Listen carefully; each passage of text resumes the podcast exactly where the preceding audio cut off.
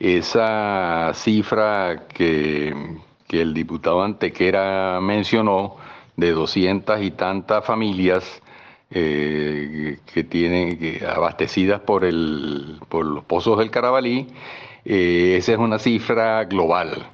Este, ahora, hay una, hay una particularidad que es que dentro de esas eh, doscientas y tantas comunidades, perdón, de, esas doscientas y tantas comunidades, eh, dentro de las comunidades hay, hay diferencias. Es decir, le quiero decir que el caso donde yo vivo, la Chucho Briseño 1, este, hay familias que, están en la parte más baja, diga, en, relación a la pendiente del terreno. Las familias que están en la parte más baja, en general, este, reciben agua eh, una o dos veces a la semana. Hay otras familias que están en una parte intermedia que reciben algo de agua, o sea, reciben agua pero con muy baja presión.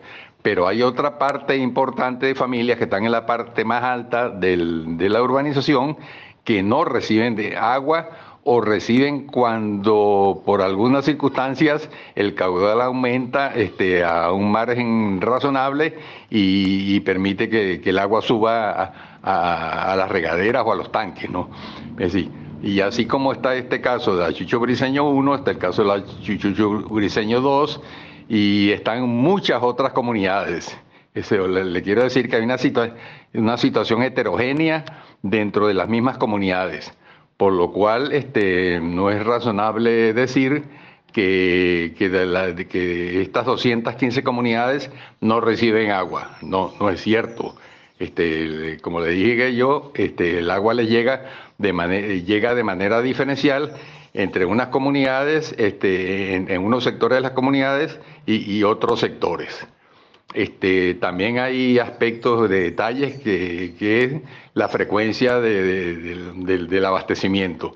Hay, zonas, eh, comunidades que les llega agua todos los días, hay otras que les llega en tres veces a la semana, hay otras que les llega en una vez a la semana y hay otras a las que no les llega.